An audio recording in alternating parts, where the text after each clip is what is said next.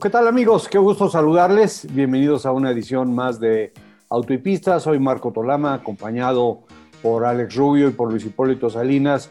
Y como pueden ver ustedes, el día de hoy estamos acompañados por Raúl Guzmán, nuestro piloto eh, que está recién arribado de, la Bella Italia. Y bueno, pues eh, sin mayores preámbulos, los voy a saludar y ya platicaremos en un momento más acerca de, aparte de lo que vamos a platicar con Raúl, de los, los, otros temas que vamos a tocar el día de hoy. Así que, bueno, primero le damos la bienvenida a nuestro invitado de lujo del día de hoy, Raúl Guzmán. Raúl, bienvenido, qué gusto verte, qué gusto verte bien, aunque sabemos que, pues, así, así que al 100% todavía no estás, pero bienvenido a Autopista, Raúl.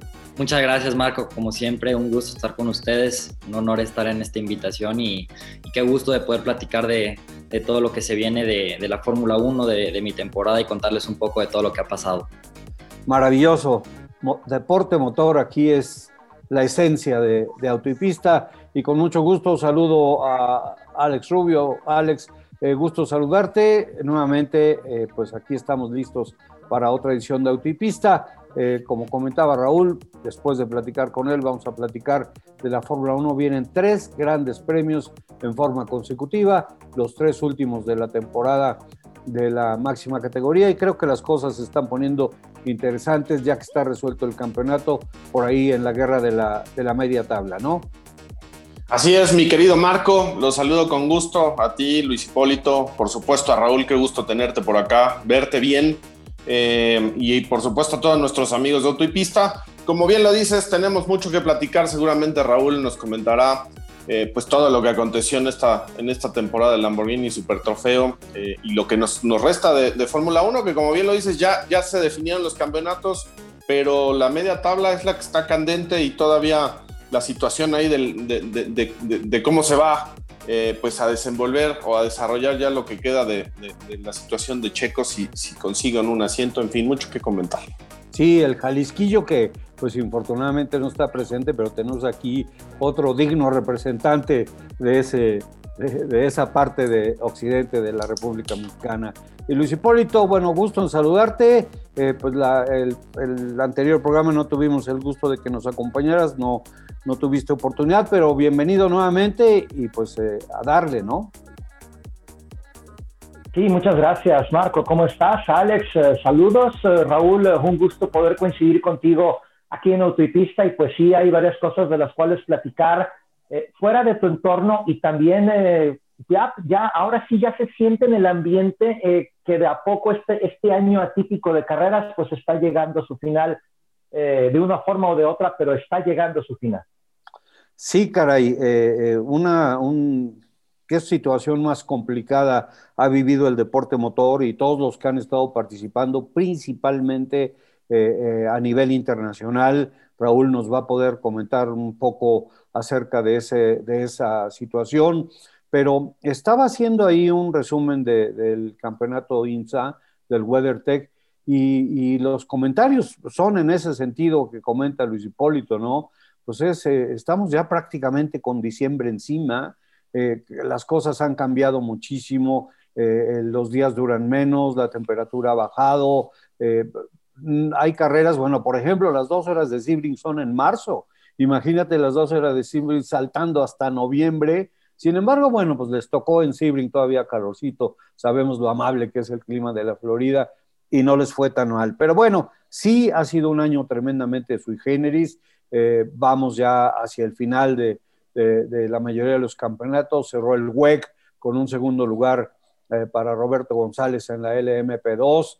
Eh, realmente pelear contra United Autosport es, es tremendamente difícil, pero un, gran trabajo por parte de Roberto y sus compañeros, el, portugués y, el, británico Anthony Davidson. Y, este, y bueno, pues eh, ya tendremos oportunidad de platicar con Roberto en otra edición de Autopista. Pero bueno, si les parece, eh, vamos a, platicar con Raúl. Y Raúl, bueno, primero que nada, creo que, esto es muy, muy importante. Estás en proceso de recuperación eh, de tu pierna izquierda por el fuerte accidente que tuviste en Spa, que, fue pues, quienes no lo viven, por supuesto, no saben la magnitud, pero quien estaba dentro de esa licuadora en el momento del incidente nos lo puede platicar. Afortunadamente bien, Raúl, con, ese, con esos golpes, con ese, con ese lastimadura de tu pierna que sí te afectó en la última fecha en Paul Ricard, pero bueno, en proceso ya de, de recuperación con tu terapia, en fin, ¿no? Así es, ahora sí que la verdad estoy muy contento de poder estar aquí, estoy contento de regresar a México, obviamente no ha sido nada fácil, yo creo que este último mes y los últimos dos meses han sido larguísimos para mí. Obviamente ha sido una temporada corta, ¿no? Extremadamente corta. La verdad la sentí más larga que nunca. Pasé de todo tipo de cosas y, obviamente no ha sido fácil en todos los sentidos. Yo creo que para toda la gente, para la vida diaria, especialmente para el mundo motor, ha sido muy difícil. Y bueno, como dices tú, después del accidente, la verdad es que nunca imaginé que fuera algo tan difícil. Eh, las dos semanas que tuve de rehabilitación para para preparar la última fecha fue extremadamente corto. La verdad es que era algún proceso muy difícil. Yo la verdad no creía poder estar listo para, para la última fecha que pude hacer, pero al final pude y, y, la verdad es que está complicado. Obviamente ahorita con la rehabilitación tengo tiempo para, para pensar un poco qué va a pasar, arreglar todo, todo el tema de patrocinios y, y, ver cómo voy a estar con la pierna, pero creo que todo se ve muy positivo y, y creo que todo puede pasar para estar listo lo más pronto posible. Bueno, por, supuesto, eh, lo de cliché, ¿no? Estás joven, estás fuerte, eh, conocemos eh, la clase de determinación que te caracteriza, los grandes esfuerzos que has hecho, pues eres de los pilotos jóvenes que, que, tomaron la decisión de dejar México, de ir a enfrentar un entorno tremendamente complicado, difícil, frustrante, que, que, es el, de, el camino hacia arriba en el deporte motor pensando como siempre, soñando en la máxima categoría, pero también en ese camino tan complicado, viendo que hay alternativas como la que tú, pues definitivamente te viste obligado a tomar por, por las situaciones que, conocemos y que acabas de mencionar. Cada, cada final de temporada es como regresar a, cero, a, a, regresar otra vez a buscar los apoyos económicos, a negociar con los equipos, porque ese es el procedimiento.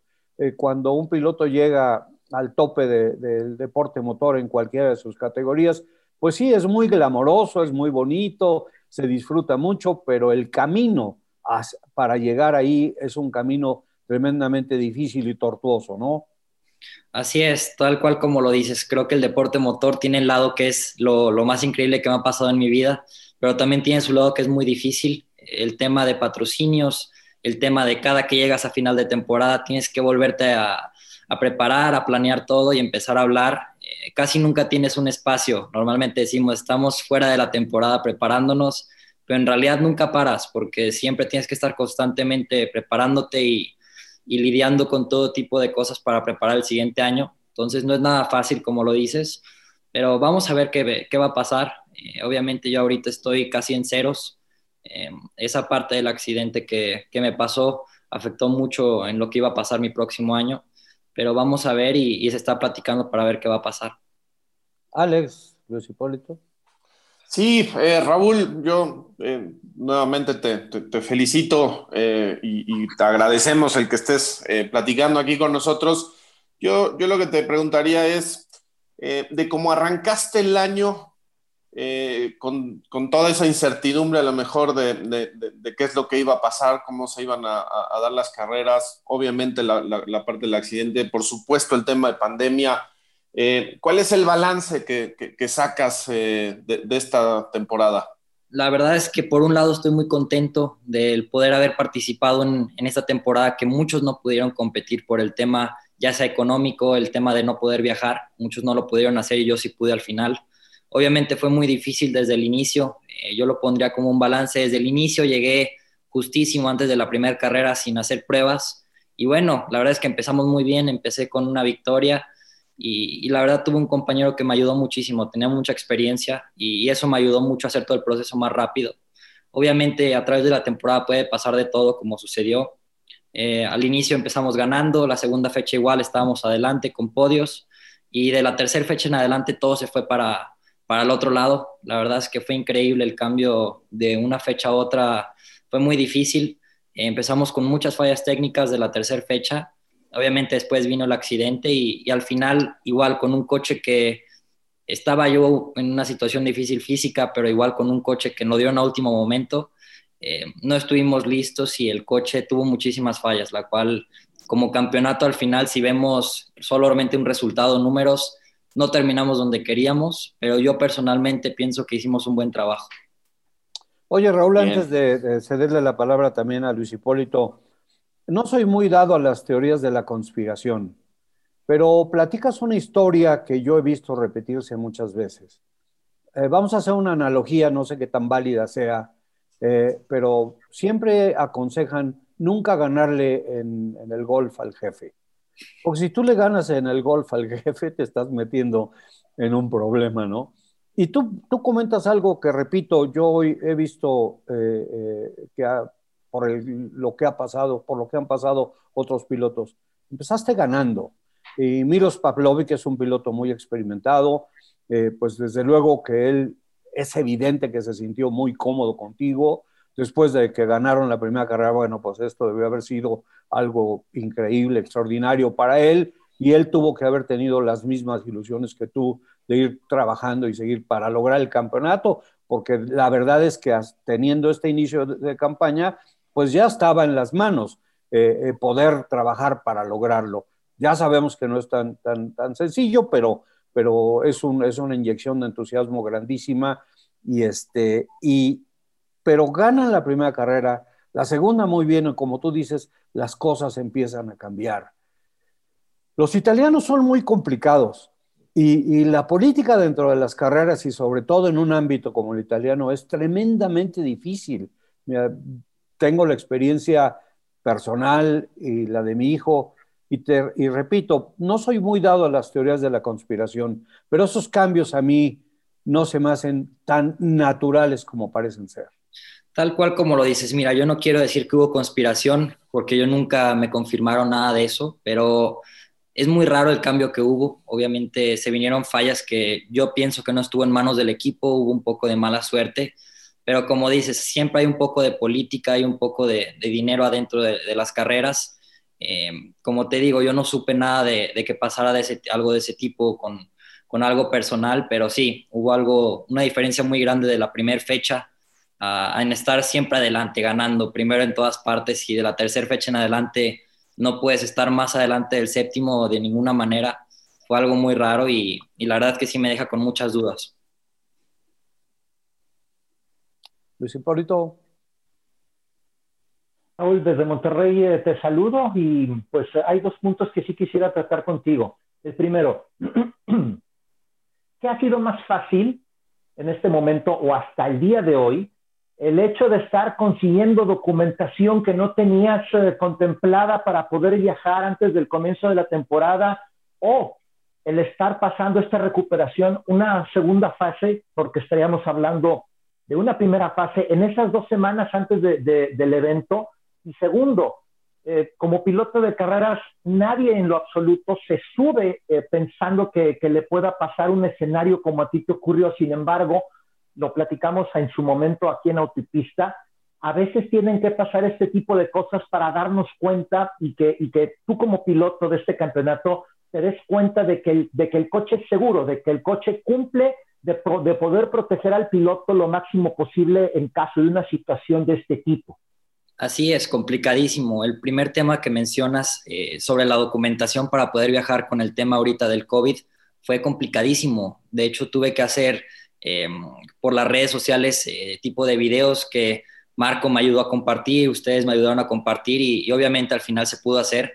Esa parte fue muy difícil y obviamente está la parte de las carreras, como lo mencionas, la parte de estar en una temporada complicada, la parte del accidente, que nunca estás listo para eso. Te cuento mi parte personal, cuando pasó el accidente, el primer impacto yo ni siquiera me di cuenta porque pasó todo muy rápido. Eh, pasó todo rapidísimo, la verdad fue todo en menos de cinco segundos. Entonces nunca estás listo para eso. Ahora sí que te empiezas a dar cuenta cuando empiezas a sentir golpes y empiezas a ver partes que no deberías ver en la pista. Me tocó ver el cielo y cuando vi el cielo dije, o sea, ¿qué está pasando? ¿Dónde estoy? Y luego te das cuenta de que estás en, un accidente muy fuerte, en un tipo de licuadora, como mencionó Marco antes.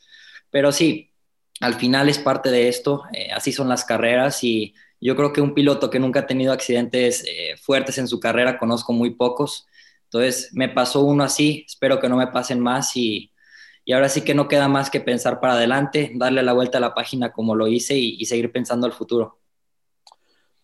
Oye, y, además, eh, perdón, perdón Marco, también es el punto de regresar lo más rápido posible al coche, citando palabras de pilotos ya veteranos, el coche es una extensión de uno mismo. Acá es reacomodarte rápidamente a, la, extensión de tu cuerpo. Hablo coche contigo, coche tu cuerpo, y poder volver a tener esa, esa coordinación y esa sincronía para poder ir rumbo a la ganada, rumbo al triunfo.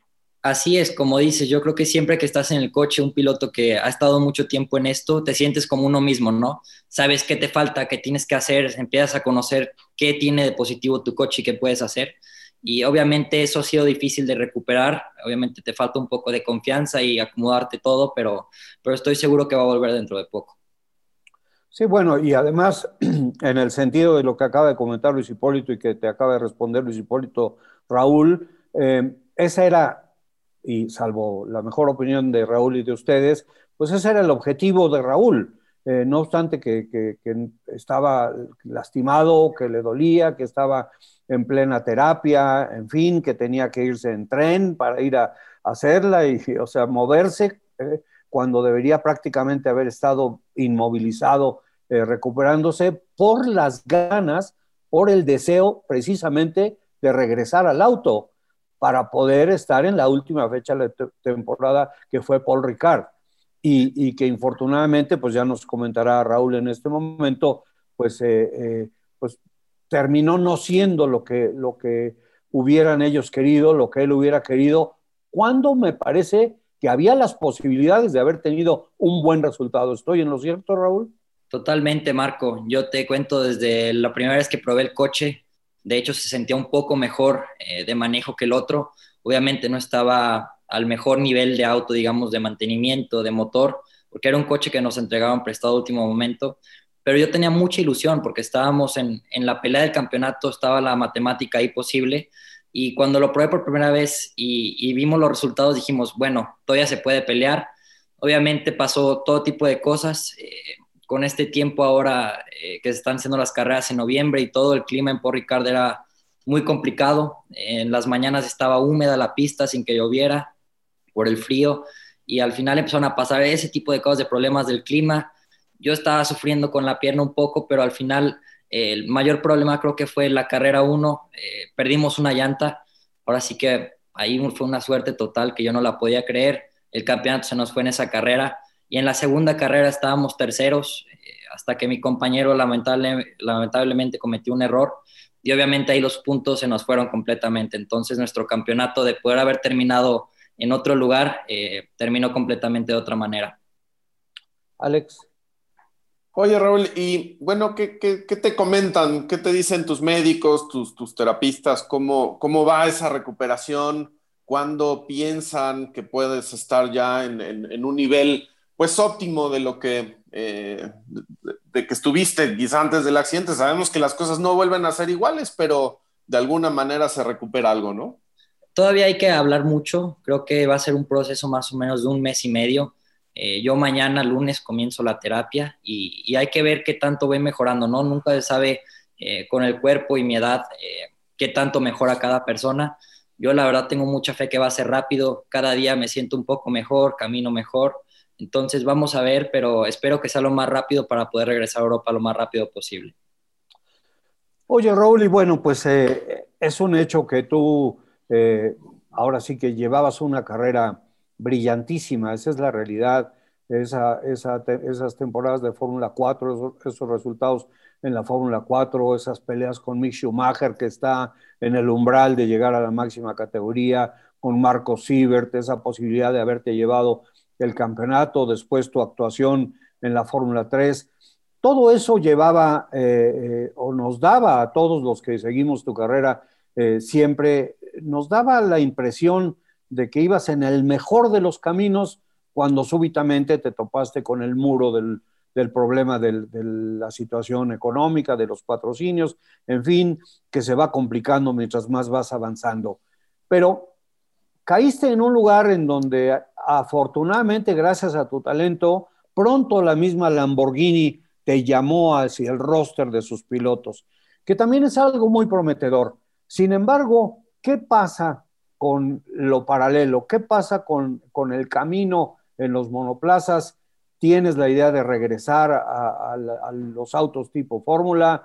¿Cuál sería ese camino? Eh, ¿O también eh, has tomado la decisión o has pensado en irte por el lado, eh, por el otro lado, que ya en, alguna ocasión lo platicamos entre tú y yo, las categorías GT, las categorías de los prototipos, los campeonatos de duración, son una buena alternativa para un piloto, son un buen empleo digno de un piloto profesional para hacer una carrera larga, productiva y, que de alguna manera compense en satisfacción a todo el esfuerzo que hiciste en el principio. ¿Qué hay en ese sentido? Tal cual como lo dices, yo creo que también yo a mis 15 años, cuando primera vez me fui allá, vi que todo estaba yendo muy bien. Yo siempre he tenido la ilusión de, llegar a la Fórmula 1, ha sido mi máximo objetivo. Eh, al final no se dio por temas económicos, sabemos que es muy complicado el, conseguir tanto dinero para las categorías eh, más altas, Fórmula 3, Fórmula 2.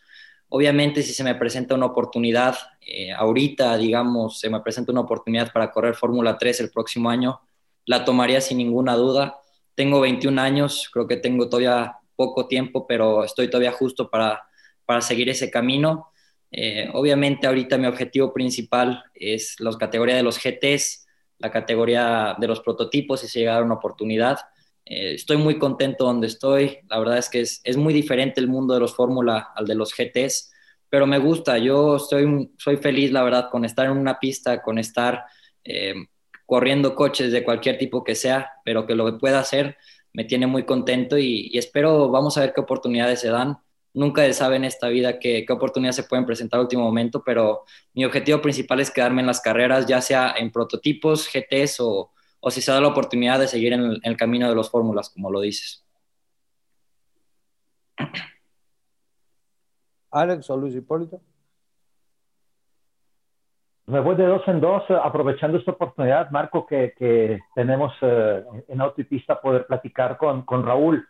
Em, siendo de dos en dos, eh, ¿cómo, cómo, cómo, manejaste tú estos meses de la pandemia antes de, de, volver a competir, Raúl? Uno, en el aspecto físico, ¿cómo fue el reforzar el acondicionamiento físico? Y la otra, que tal vez mucha gente que estamos metida en esto no, no te lo platica no te lo plantea hablo de la alimentación. Viajas menos, tienes unas rutinas eh, de alimentación o tienes tus horarios más constantes para alimentarte. De cierto modo, comes más sano.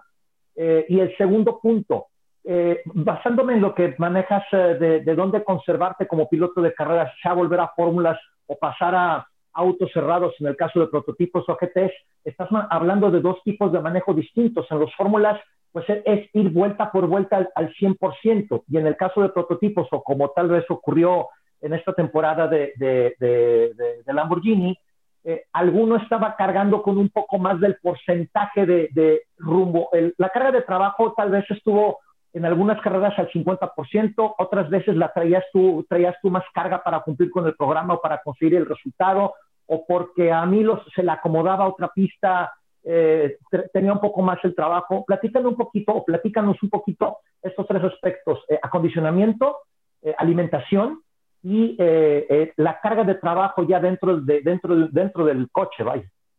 Ahora sí que complicadísimo. El tema físico ha sido dificilísimo, especialmente por las restricciones en Italia, ¿no? En Italia eran muy cuadrados con este tema. Al inicio no te dejaban salir, por ejemplo, tenías para, para salir a la calle una hora y yo en una hora no alcanzo a, prepararme, los gimnasios estaban cerrados. Entonces hubo que, que, ingeniarme algunas cosas. En casa tuve que comprar algunas ligas, tuve que comprar algunas pesas. El tiempo que podía salir salía a correr, pero no ha sido igual. La verdad es que la preparación, obviamente, contra el año pasado, si me comparo, ha sido muy diferente. Lo positivo es que este coche era menos físico. La verdad es que el tema físico en este coche era mucho más bajo. Y el tema de alimentación, la verdad es que sí fue más sano, como tú lo dices, porque me tenía que cocinar todo el día en casa y, compraba lo que necesitaba para, poder cocinarme sano y mantenerme lo más sano posible. el tema del auto, ¿no? De quién se acomoda más con un setup de coche en una pista, cómo se acomoda cada uno, es, muy diferente. Yo con mi compañero tuve mucha suerte que tenemos un estilo de manejo más o menos parecido. Él obviamente era más alto, pesa un poco más que yo, entonces cambiaba un poco el balance dentro del auto. Pero sí, como lo dices, el Fórmula tienes que estar 100%, es más preciso el coche, tienes que estar más eh, justo el GT es un coche que te permite hacer más cosas, tienes muchas ayudas, el control de tracción, el ABS.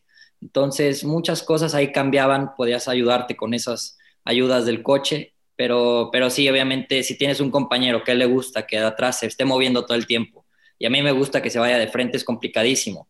Entonces, la verdad es, es un tema difícil. Yo tuve la suerte que mi compañero teníamos un estilo muy parecido, pero, por ejemplo, me tocó en, el equipo, el otro coche, eh, que estaba en el equipo, uno de ellos era muy agresivo, le gustaba que el coche se fuera de frente. Y el otro piloto odiaba que se fuera de atrás, entonces tenían que hacer un compromiso que al final no daba un 100%, ¿no? En lugar de dar un 100%, daban un 80%. Yo con mi compañero dábamos un 95 más o menos, que a él se le acomodó un poquito más algunas cosas, pero, pero sí, es complicado. El tener que compartir coches y el, el compartir un setup para los dos no es fácil. Alex. Oye, Raúl, ¿y, cómo, sentiste el ambiente eh, en, la categoría, eh, tanto en el equipo como, como el resto de los, de los competidores? ¿Cómo, cómo, se vivió ese ambiente justamente? Y más sobre, sobre eh, la situación de pandemia, ¿no? ¿qué, cambió? ¿Qué, ¿Qué, te pareció? el ambiente mucho más cerrado. Eh, por ejemplo, con los mecánicos el contacto era mucho menor. Eh, el tener que hacer juntas de equipo para, para, platicar un poco sobre qué va a pasar con la estrategia, qué va a pasar con el fin de semana, eh, teníamos que hacerlo con mucha distancia. ese tipo de temas cambiaron un poco, pero yo pienso que lo esencial era, era más o menos igual. El tema de preparación era, era todo igual. Obviamente en las carreras lo que cambiaba muchísimo eran las pruebas de COVID, ¿no? lo que teníamos que hacer pruebas, yo este año hice más de 30 pruebas, eh, era muy cansado y obviamente estás con los nervios siempre, porque tienes que hacerte la prueba tres días antes de llegar a la, a la pista para que te dejen pasar, y obviamente si estás positivo no puedes correr aunque no tengas síntomas. Entonces estabas con este tema de preocuparte que, que no estés positivo, el no estar en riesgo de cuando salgas a la calle, de darte positivo para que, para que no puedas correr. Entonces sí era complicado, pero dentro del tema de la categoría eh, algo que me sorprendió muchísimo es la agresividad en este tipo de coches. en las carreras es completamente diferente, ¿no? Del, del Fórmula nunca te puedes tocar, nunca puede haber contacto porque se rompe todo rapidísimo. Acá había contactos que era tipo kart, ¿no? Que llegan y te empujan atrás y al, al final las reglas también lo permiten. Nunca hubo penalizaciones cuando te empujaban por atrás y era algo impresionante. La verdad, como piloto me dejó sorprendido que hubiera tanto contacto en una categoría así. Sí, bueno, eh, por supuesto, y, además eh, lo aprovechan muy bien porque hemos visto el tipo de, actividades que tienen desde, desde los arranques de las categorías, sobre todo con los, con los GT, quizá con los eh, prototipos en las categorías Le Mans, la LMP2, la LMP1, sean un poquito más cuidadosos como lo tienen que ser en, en los autos tipo Fórmula por las características de los, de los autos, por, por la velocidad que desarrollan y porque saben que, que si se les pasa un poquitín el tema del empujón o del rozón, pues eso puede convertirse en una verdadera catástrofe. Y ya que, ya que se tocó ese tema que me parece interesante y con la sorpresa que te tuviste que haber llevado de lo que viviste en el karting, donde también era todo el tiempo el tope, el, cerrón, el llantazo, a, las, categorías en las que te fuiste puliendo, porque ibas muy bien en, el trabajo de los, de los fórmulas. Eh, ¿Qué tan rápido te acostumbraste y qué tanto pudiste en su momento responder? La verdad que sí, ahora como lo es el kart, es un, es un tipo de categoría más como mañosa, ¿no? Tienes que ser muy estratégico, saber qué está pensando el de adelante, desde cuándo te voltea a ver, que es muy diferente. Eh, me recordó mucho al kart esta categoría eh, por el tipo de contacto que, te menciono, pero también por la manera que, es más natural, ¿no? Con el Fórmula es ser muy, muy preciso y con el auto GT era cosas muy naturales que no me había tocado vivir desde hace cinco años del kart. Eh, por ejemplo, también algo sorprendente de esta categoría era el cambio de pilotos, que me tocó acostumbrarme muchísimo porque es todo rapidísimo y muy agresivo. Tienes que llegar al pit al límite, a pararte con el coche que casi atropellas al mecánico.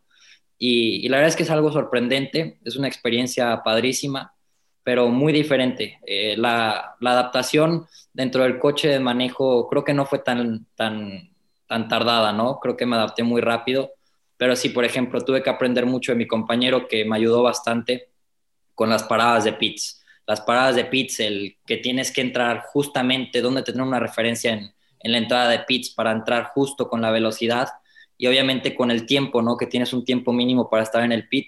Eh, tenías que ser muy calculador desde que si sales un poco antes para ganar una posición, eh, pero vas a salir un poco antes del pit y te ponen una penalización, eh, había que aprender mucho, pero la adaptación en ese tema fue, fue increíble y he aprendido muchísimo, que yo pienso que me va a ayudar mucho para el futuro, la verdad. Oye, Raúl, y en este momento que hablábamos de, la encrucijada en la que te encuentras, de, ver qué es lo que vas a hacer, de que estás platicando con los equipos en Europa eh, y de la posibilidad de que pudieras continuar con las categorías GT o saltar a las categorías de prototipos, eh, veo de alguna manera un renacimiento, por ejemplo, en, Estados Unidos de IMSA. Eh, sus categorías están siendo unas categorías muy bien manejadas, muy bien controladas, las GT con el famoso balance of performance o el balance de rendimiento que les, ha dado, les ha dado un magnífico resultado.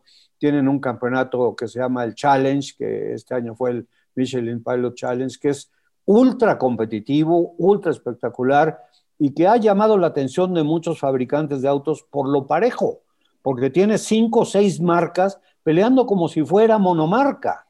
Eh, o sea, increíble la competitividad y han podido trabajar más o menos bien, inclusive aún con la, con la combinación de los DPI y los LMP2, que bueno, se hicieron un poquito a un lado los LMP2, para el, pero para el próximo año parece ser que vienen más por cómo han estado manejando el reglamento.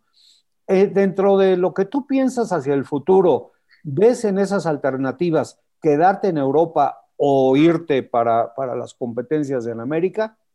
La verdad, si se diera una oportunidad de, correr autos GTs, como lo dices, o los prototipos en el IMSA, eh, obviamente la tomaría. Yo por el momento estoy mucho más metido en Europa porque todo el tiempo lo he hecho por allá, pero obviamente una posibilidad que se diera en Estados Unidos la tomaría al 100%.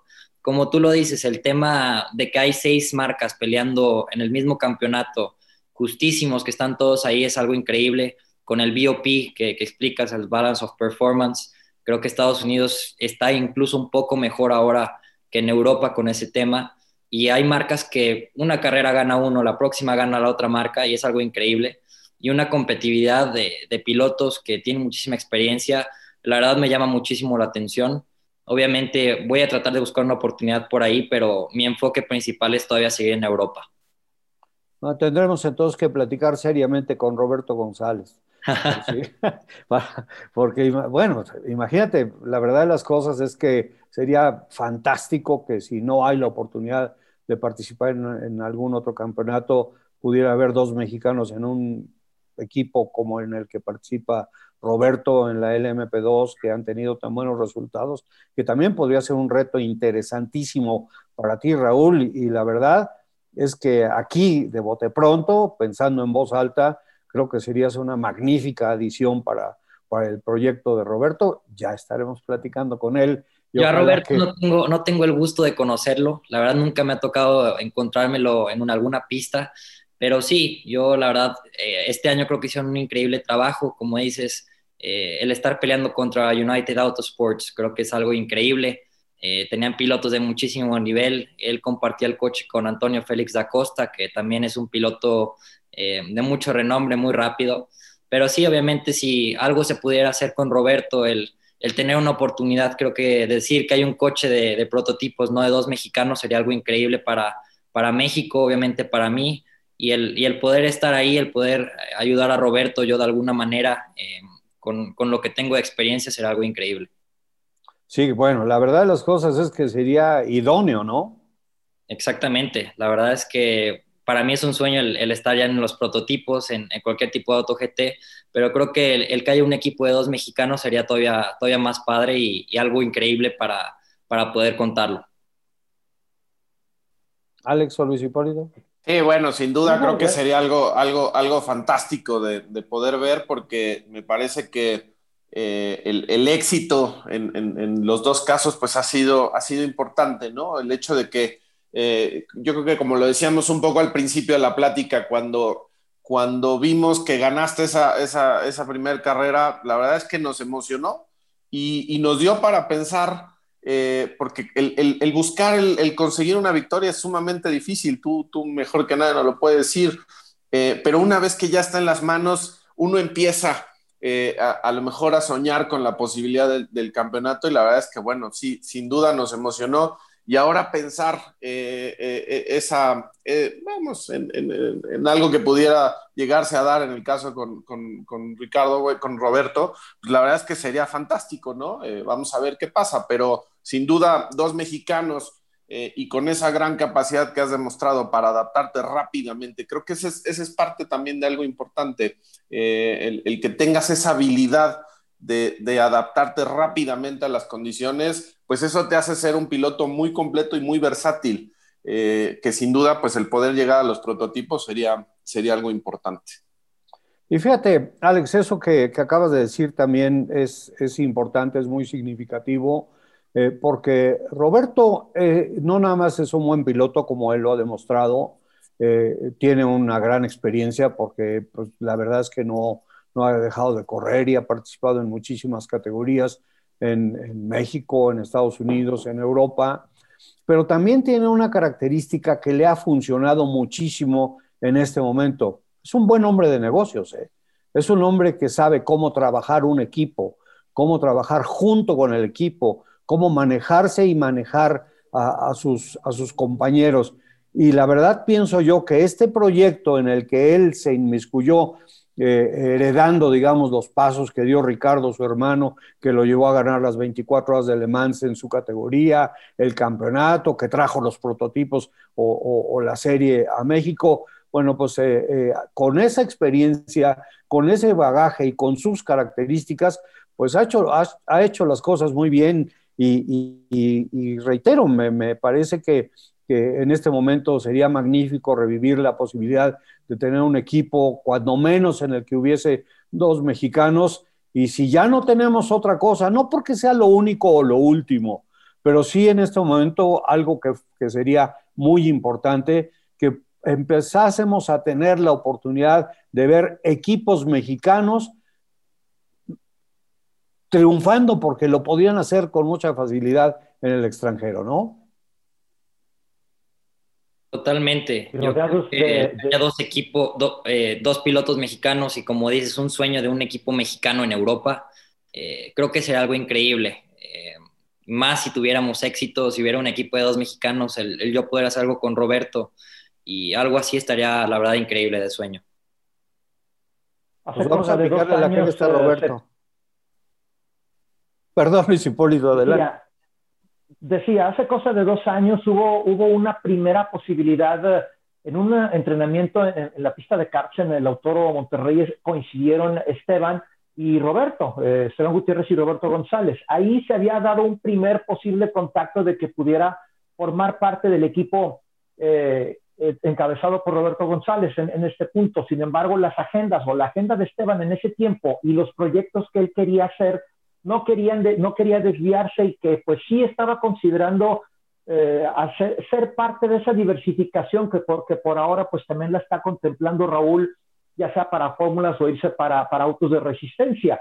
Eh, no sería la primera vez que, que se, que, se presentaría esto y, pensando en, que sí se de Raúl, eh, la complexión entre ambos pues tal vez no, no varíe mucho porque hay casos, y lo, lo, has de haber visto ahora sí que en, el mismo lugar de los hechos, en los eventos, eh, en el caso de, de, Marco, de Alex y de un servidor desde afuera, viendo los relevos en, competencias de resistencia, pues cuando hay pilotos muy, entre muy altos o de una estatura media, hiciste una referencia, Oriol Serbia y Memo Gitli hace algunos años eh, en, en el norteamericano de resistencia INSA, Oriol tenía que utilizar un, aumento para poder empatarse a la complexión del asiento de Memo Gitti o del piloto ACA en este caso, pues era entre él, Michel Jordain y Oriol. Entonces, eh, ahí también juega el tiempo. Si tú a lo mejor fueras un poquito más chaparrito, Raúl, a lo mejor tuvieras que utilizar ese, pequeño aumento o esa pieza adicional, pero en algún momento entre toda la tensión, entre todo el, el reabastecimiento o el relevo, de repente se te puede olvidar y entonces ahí estás eh, o le haces invertir al equipo unos segundos extra no contemplados. Así es. ¿Cuánto mide Roberto? Eh, debe de andar por el 1.58, 1.60 más o menos. No, no creo. Yo creo Hombre, un, un, poquito sí. más, ¿no? Sí, yo creo que va por el 1.70 mínimo. Ok. Sí. Uh, más o menos, digo. O, o bueno, a lo mejor. años de no hablar con él. Pero fíjate, pero fíjate. Ya saldremos acabas, de dudas. Acabas de mencionar este, algo muy simpático que, que, que, no había tomado en consideración. La verdad es que Anthony Davidson, Antonio Félix da Costa y Roberto no son muy diferentes en cuestión de, de estatura, quizá un poquito en complexión. O sea, formiga, como le dicen a Antonio Félix da Costa, porque siempre desde el karting a Marco Chico le tocó competir contra, contra Antonio Félix da Costa en el Italian Open Masters de, de karting y le decían hormiga, le decían formiga. Y este, es, un, es un paquete, es un, es un cuate compacto, chaparrito, fuerte. Y Anthony Davidson, pues desde luego por todo lo que ha hecho durante toda su vida profesional, pues es un expiloto de Fórmula 1 para todos los, los efectos prácticos igual. Y Roberto ha tenido esa gran preparación. Entonces, tienes ahí un paquete muy parejo en cuestión de, de, de, de sus cuerpos y de sus estaturas. Y a lo mejor con esas cosas que estás mencionando, Luis Hipólito, te digo, no había reparado en eso, pues de alguna manera les, les funcionó. Lo único que no les funcionó es no llamarse United Autosports, ¿no? Pequeño detalle. Así es. Oye, bueno, pues eh, mira, eh, qué gran oportunidad, Raúl. No sabes de veras qué agradecido yo estoy y estoy seguro que mis compañeros también de que nos hayas acompañado. Eh, no, te lo digo y tú lo sabes y ellos lo saben. Eh, tenemos la particularidad en Autopista de seguir a los talentos jóvenes mexicanos que están participando en el, extranjero, conocemos de lo que viven, de sus vicisitudes, lo que pasa en la cuestión familiar, tú eres un, chico que, tiene una familia unida, cohesionada, eh, que, velan muy, muy bien por ti, eh, estás lejos, para ellos representa pues hacer de tripas corazón y para ti, por supuesto, extrañarlos mucho porque creciste en el automovilismo junto con ellos en el karting, en fin, ya sabemos, ¿no? Pero eh, te quiero agradecer muchísimo el que, el que nos hayas dado oportunidad de, tomarte desempacadito de Boloña, de platicarnos de cómo están las cosas y la verdad, de todo corazón te digo, y pues es parte, no sé, Alex, Luis Hipólito, de, nuestra, pues vamos a llamarle obligación como mexicanos y estando en esto, pues de que si tenemos la posibilidad de, de, de intervenir, de interferir eh, en el pensamiento de otro mexicano que pueda ayudar a un coterráneo, yo te lo digo que lo vamos a hacer. En lo particular, eh, tengo pendiente una llamada con Roberto, yo se lo voy a platicar. Esto, desde luego, lo van a estar viendo y escuchando nuestros amigos y van a decir, bueno, pues que busca este, ¿no? Que le den otro este, corajillo de regalo, porque... No, no pero, pero de todo corazón, porque pues la verdad de las cosas es que yo lo viví, yo lo viví junto con mi hijo, sabemos lo que esto representa y, este, y, y pues por supuesto te deseamos lo mejor, pero en este momento Alex Luis Hipólito, te agradecemos que nos hayas acompañado. Además, no te estamos despidiendo. Vamos a platicar un poquito de la Fórmula 1, pero no sé qué, qué opines, Alex eh, Luis Hipólito. Sí, por supuesto, Marco. Pues siempre, siempre ha sido eh, la motivación de, de, auto y pista tuya y, y, por supuesto, de los que te hemos acompañado, el de sumar. Y me parece que siempre, eh, cuando tenemos la oportunidad de tener el talento que tenemos eh, en las pistas en el extranjero, pues a nosotros eh, nos llena de, satisfacción y de orgullo, así que pues siempre seremos un vehículo, por supuesto, para, para que estas situaciones puedan conectarse, puedan darse y, y, poder seguir celebrando victorias, ¿no? Que eso es lo que, lo que nos gusta, así que eh, pues yo, como dice Marco, no te despedimos, Rol, pero te agradezco también el, el, que hayamos platicado contigo, el poderte ver, eh, el saber que pues vas en camino a esa recuperación que te, que te regresará sin duda eh, a las pistas, a hacer lo que más te gusta y hacerlo de la manera en la que nos has enseñado que lo haces y es, es, ganando y haciéndolo bien. Así que, pues, que, que, siga así y, el mejor de los éxitos, ¿no? Para, para poder encontrar eh, una buena negociación, un buen asiento, una buena posibilidad el próximo año. No, pues me toca a mí agradecerles. Yo la verdad es que a Marco ya le tenía pendiente una llamada de estas. Eh, le había quedado mal, eh, había estado un poco ocupado con el tema de Europa, pero les agradezco a ustedes por, por darme el tiempo, a ti, Marco, a Alex y a, a Luis Hipólito por, por poder platicar, ¿no? La verdad es que ha sido una charla muy amena y, el poder platicar un poco de todo lo que ha pasado, se los agradezco muchísimo. Obviamente, como me mencionaron, si, si se pudiera hacer un, encuentro con Roberto y platicar de, esto que platicamos, que sería una, una opción muy padre y, un proyecto increíble, eh, se los agradezco muchísimo. Y como dices, vamos a seguir platicando, pero se los agradezco de todo corazón. Por supuesto, y estaremos al pendiente de, cómo vaya desenvolviéndose tu futuro a corto, mediano y largo plazo, pero de entrada, que, no te tome mucho tiempo volver al 100% físicamente, porque emocional debes de estar a un 300 todavía. Claro, el emocional nunca se va. Perfecto, no, bueno, y también eh, antes de que también lo, dejemos eh, de lado, se nos va a olvidar un abrazo muy fuerte a tus papás, eh, por supuesto a ti, pues nuestros mejores deseos porque esa recuperación venga muy, muy rápido. Yo te conozco en lo particular, pues he estado cerca de ti un buen rato, tu determinación, te lo he dicho siempre, tu, fuerza mental, esos son elementos, esos son factores que ayudan muchísimo en este momento a la recuperación, como te han ayudado también en tu desarrollo sobre las pistas.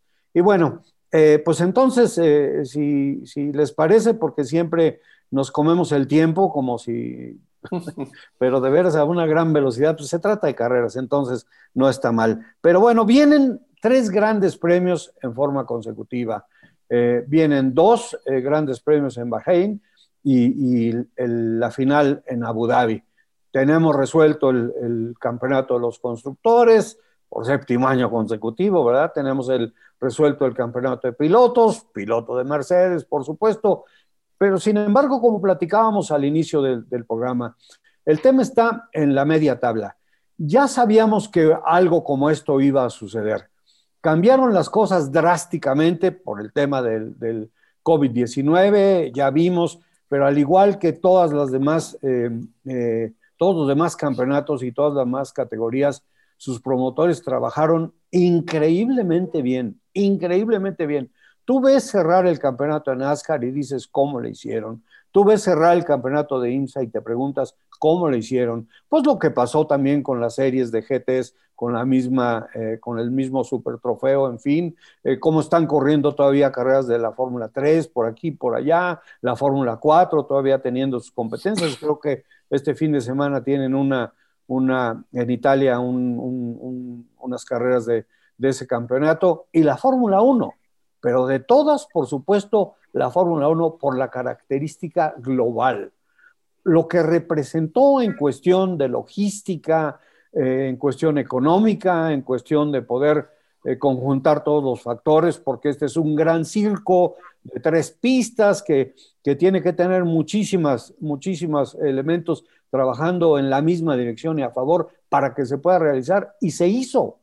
Y ya vamos por las tres últimas de la temporada con un campeonato que además en su parte final, o prácticamente final, porque es la que acabamos de, dejar atrás, a partir, digamos, del Gran Premio de Bélgica y de Italia, en que dio un giro por la, por la utilización de circuitos que no se habían estado utilizando, Mugello, Portimao, Imola, Turquía. Ha sido una cosa extraordinaria en cuestión de, de espectáculo y competitividad. Y ahora, bueno, pues esperemos ahora que regresan a una que ya conocen, que ya conocemos, que tiene una variación en uno de los grandes premios y Abu Dhabi, pues eh, tenemos que en esas carreras que acaban de pasar, dieron dos o tres vueltas la situación, o dio dos o tres vueltas la situación con los equipos de, y los pilotos de media tabla, y llegamos con una, con una posición muy importante, principalmente entre los que están peleando ahora el tercer lugar del campeonato, incluyendo a Ferrari, que dio un buen salto como equipo volviéndonos a demostrar o volviéndonos a mostrar lo importante es que lo importante que es que los dos pilotos sumen. Saltó Ferrari de tal manera que no la puedes dejar ahorita fuera de la pelea por ese campeonato de la clase B. Sí, creo que es eh, interesante lo que, lo que ha tenido de recuperación Ferrari y eso pone eh, las cosas más complicadas. Y, hablo en específico a lo mejor para la gente de Racing Point, para Checo, eh, que se le suma o se le agrega un factor más a, la causa que ellos traen, ¿no? creo que dentro de lo que comentas hay algo interesante y es el hecho de que estamos a tres carreras, pero pues son dos, dos lugares, porque Bahrein tiene una fecha doble y después tenemos el cierre en, Abu Dhabi. Bahrein es una carrera que tradicionalmente pues es la segunda, tercera en, el campeonato eh, eh, que se corre en marzo y prácticamente pues ya la vamos a estar corriendo en diciembre. Así que va a ser eh, pues ahí un, cambio interesante. ¿Qué, ¿Qué, nos ha dado también la temporada? Y lo mencionabas con todas las pistas. Creo que es algo que también habrá que evaluar en el sentido de que, dada la contingencia que hemos tenido por el COVID, eh, que se han tenido que tomar eh, decisiones de hacer carreras en pistas donde pues no, no, visitaba la Fórmula 1, pero que han sido sensacionales, tanto las pistas como, como el otro factor que ha jugado, que es el clima porque recordemos nada más lo que tuvimos que pasar en el Nürburgring, ¿no? O sea, estuvimos eh, a nada de quizá no tener carrera, incluso por las condiciones del clima, y el cómo la Fórmula 1, anterior a lo que había ocurrido en el 2020, eh, trataba siempre de mantener condiciones sumamente controladas, eh, que, realmente tampoco abonaban para la parte del espectáculo. Y lo que hemos tenido este año ha sido sensacional. Entonces creo que eh, vamos a tener un cierre por demás interesante justamente por esa pelea. Y, y de verdad, ojalá Ferrari pueda meterse nuevamente a la pelea y no haya sido una cuestión nada más de una simple adaptación a una pista en específico y que tengamos ese cierre que estamos esperando, ¿no? Oye, Raúl, y por cierto, bueno, pues tú vives eh, en el centro de la ebullición de la Fórmula 1, porque Italia, pues es un, es un verdadero eh, caldero en, ese, en ese tema, y además, por supuesto, Boloña muy cerca de Maranello. Em, tres carreras este año. Sí, exactamente. ¿Cómo viviste, cómo se vive esa situación, por ejemplo, en Italia? ¿Y cómo viste tú, ahora sí que desde el punto de vista italiano, el desarrollo de la, de la temporada? Creo que por un lado ha sido difícil, obviamente, este tema que dicen, ¿no? De que tuvieron que cambiar el calendario, de que tuvieron que poner pistas que normalmente nunca ponen. Pero por otro lado, creo que la gente de la Fórmula 1 tendría que empezar a evaluar y a contemplar, ¿no? El que esas carreras que nunca tuvieron contempladas eh, en esas pistas ha sido una de las mejores, ¿no? Por el show, por el espectáculo que se ha dado. Eh, creo que ha sido algo increíble. El tema que hubo tres carreras en Italia, algo eh, increíble, creo que eso ayudó muchísimo, eh, creo que para la gente de Maranel obviamente no está en el mejor, el mejor coche este año como para que dieran un buen espectáculo, pero, pero creo que es algo increíble, ¿no? Para la Fórmula 1 en sí, el que hubiera tres carreras ahí, era algo emocionante. Yo no tuve la oportunidad de asistir a ninguna de las carreras, pero creo que ha sido algo muy bueno y, y espero que se contemple, ¿no? Al que haya más carreras en Mugello, en Imola, eh, creo que sea algo increíble para, el espectáculo, para el futuro de la Fórmula 1. Muchos eh, de, los, eh, de los que estamos en esta generación, Raúl, crecimos viendo los grandes premios en esos, en esos escenarios. En el caso de lo que mencionabas previamente, ¿se ocuparía, no se requeriría correr más en este tipo de circuitos que en los tilcódromos, como en algunas ocasiones le hemos llamado a las pistas en las cuales ha interferido Herman Tilk? Con la excepción de Turquía. Exacto. Que es el mejor tilcódromo, ¿eh? Es correcto. Yo pienso que aparte de las pistas, como, como mencionaban ya antes, algo que ha cambiado muchísimo y ha ayudado a que haya un poco de, de cosas que no te esperas en este tipo de carreras ha sido el clima, ¿no?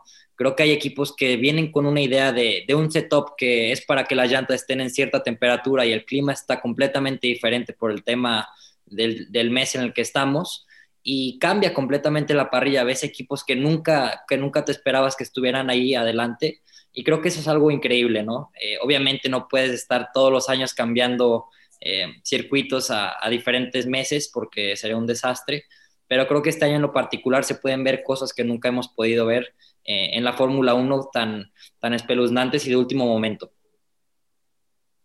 Sí, bueno, definitivamente. Y, esa también dentro del trabajo que hicieron fue una gran fortuna para, la máxima categoría, para Liberty Media, que había declarado que, parte de su objetivo era revivir eh, eh, plazas eh, tradicionales de la máxima categoría y ahí está todo el trabajo que se hizo en Sandford, que infortunadamente no se pudo llevar a cabo, pero que está planeada para el 2021.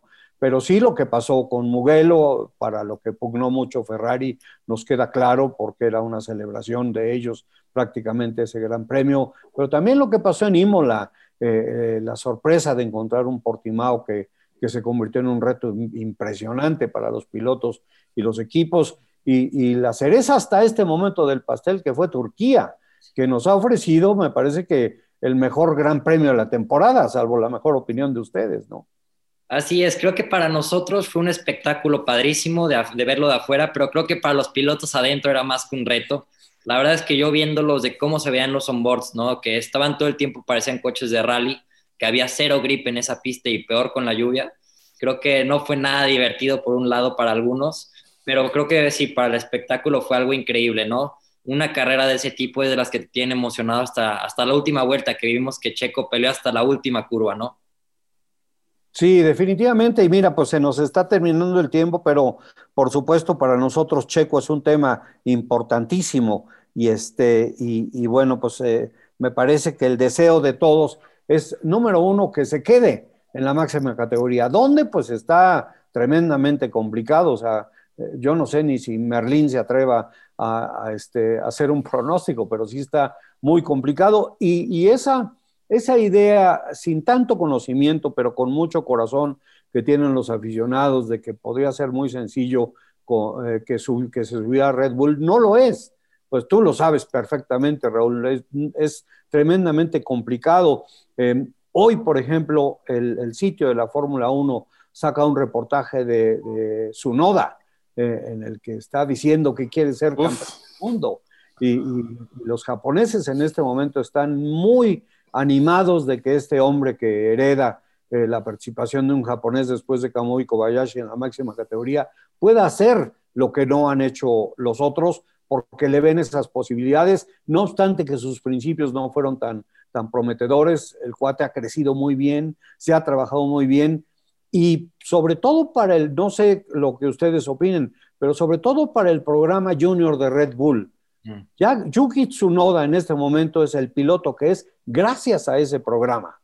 Me parece que es uno de sus mejores productos en este momento y no creo que lo vayan a, desperdiciar. Y digo esto por el tema checo, porque Tsunoda tomaría el lugar de, Daniel Fiat en, en, Alfa Tauri y entonces ya solamente quedaría el, asiento eh, importante, digamos, en, bueno, que sí es importante, por supuesto, en, en el equipo grande. Y, en ese pues tendrían puestos los ojos hasta el mismo ruso para regresar de donde lo quitaron, de Alex Albon, que no se quiere quitar de ahí y que está recibiendo la oportunidad que nadie ha recibido con Red Bull. Han tenido una gran paciencia y precisamente me parece, no sé qué opinen ustedes, para poder defender el éxito de su programa junior, ¿no? Totalmente. Creo que ese asiento que, que, hablas de Red Bull es extremadamente complicado, ¿no? Hay por todos lados eh, mucho, mucho interés, ¿no? Desde Honda, desde que quieren un japonés ahí, eh, desde que Checo, o sea, será muy difícil que llegue ahí. Yo espero que llegue ahí porque por mérito eh, se lo merece completamente, pero es, es muy complicado, ¿no? Sabemos cómo es el tema de la Fórmula 1, especialmente en el tema Red Bull con el tema junior, que casi todos sus pilotos vienen del programa de, jóvenes pilotos, pero habrá que ver, ¿no? Hay ese asiento de Yuki Sonoda, yo casi lo doy, lo doy por un hecho, falta nada más el anuncio, el que, el que esté en Toro Rosso, pero el asiento de Red Bull se ve extremadamente complicado. Yo no sé cuándo lo van a anunciar, pero el día que lo anuncien va a ser algo, algo sorprendente, porque se ha, se ha hablado de ese asiento desde hace mucho. Como mis universo, hasta el último momento. Y and the winner is, ¿no? Como si fuera un, un, un, Oscar. Oye, pues eh, Raúl, se nos ha terminado el tiempo. Este, no sé a quién echarle la culpa, pero la, la charla ha sido este, agradabilísima. pues hemos aprendido como siempre algo. Te agradecemos toda esa información que nos has dado, que nos has compartido. Lo que sientes, que eso también es muy, muy importante, porque nuestros amigos de esa manera también se van involucrando cada vez más en lo que un piloto tiene que vivir para poder seguir, no nada más en el ámbito del deporte motor, que es lo que más quiere, sino caminando en la dirección que él quiere o haciendo lo, lo más que se pueda por llegar lo más lejos posible. Así que bueno, pues Alex, eh, nos tenemos que despedir. Sí, y tendrá que ser rápido, así que pues agradecerles por supuesto a todos, en especial a Raúl, y desearle el mejor de los éxitos en lo que venga. Luis Hipólito, nos vamos. Un saludo, gracias a todos. Raúl, muy agradecido. Marco, Alex, un abrazo, hasta la próxima semana.